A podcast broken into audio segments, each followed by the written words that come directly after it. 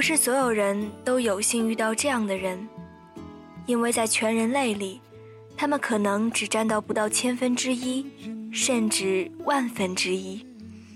大家好，这里是闪电 FM，我是尚薇。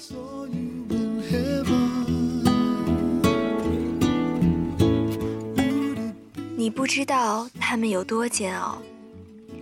有一天，朴树的妈妈非常为难地问他：“你要不要去饭店里端个盘子？”朴树突然才发现自己已经在家里白吃白喝了很久了。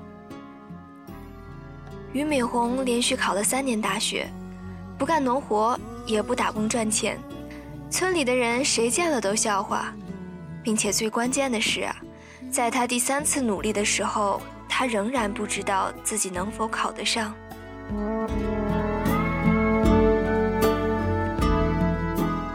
一年，郭德纲饿得实在没招了，就用 BB 机换了两个馒头吃。当韩寒去办公室办理退学手续的时候，老师们问他：“你不念书了，将来靠什么生活？”年少的韩寒天真的说：“靠我的稿费啊！”老师们全都笑了。马云去肯德基应聘，他落选了。马云跟大老板们在讲什么叫电子商务，大老板们得出一个结论，就是他是个骗子。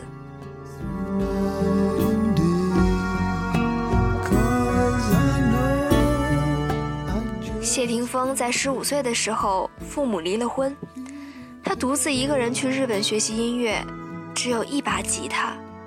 有时候上网课回住的地方晚了，就抱着吉他在街上睡。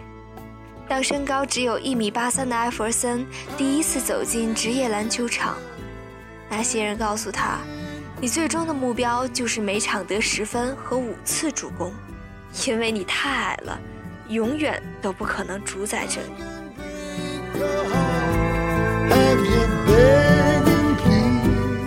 余华把小说投遍了全国各个大小的刊物，接着就收到了来自全国各地的退稿信，但他没有放弃，他继续写，继续投，紧接着他又接二连三地收到了来自全国各地的退稿信。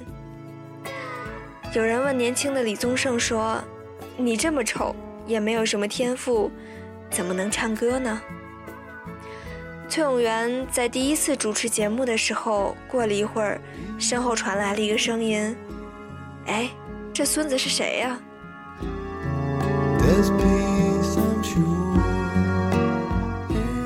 自从吴宗宪给了一个工作机会之后，周杰伦终于不用再去餐厅里刷盘子了。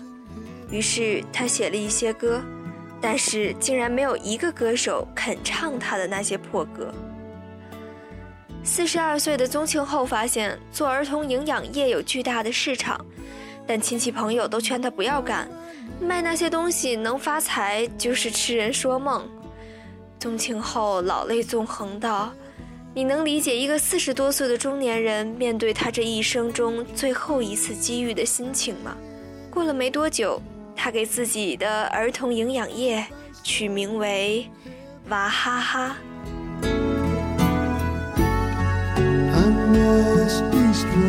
有一天，美丽华酒店来了一辆劳斯莱斯，擦车小弟擦完之后，忍不住拉开了车门，想上去享受享受。领班看见了，训斥他道：“你也配坐这种车？”受了屈辱的擦车小弟暗自发誓：“我以后不但要坐这种车，而且还要买。”后来，这个擦车小弟一连买了五辆劳斯莱斯。不久前刚宣布要裸捐，这个擦车小弟的名字叫周润发。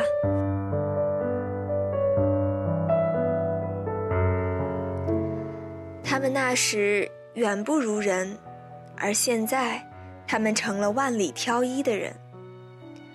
如果你足够幸运，也会遇到这样的人，他们的特点就是一直在努力。梦想听起来不切实际。日子过得比你差，也没人知道这辈子是否能成功。还有最关键的一条，受尽非议，却丝毫不动摇。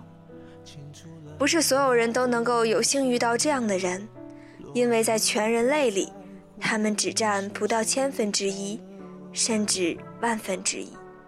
而等到他们成功之后，你会回忆起自己当年不曾对他落井下石的那点恩德，并把没跟着别人一起戳死他，只不过是简单的笑话了他一下这件事，当成自己的远见四处炫耀道：“我早就知道他是个人才。”其实，在他们强大的精神面前，你一直都是微不足道的尘埃。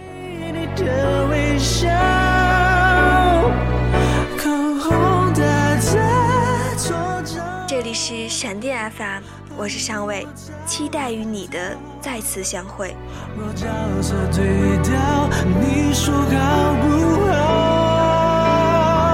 说了再见，才发现再也见不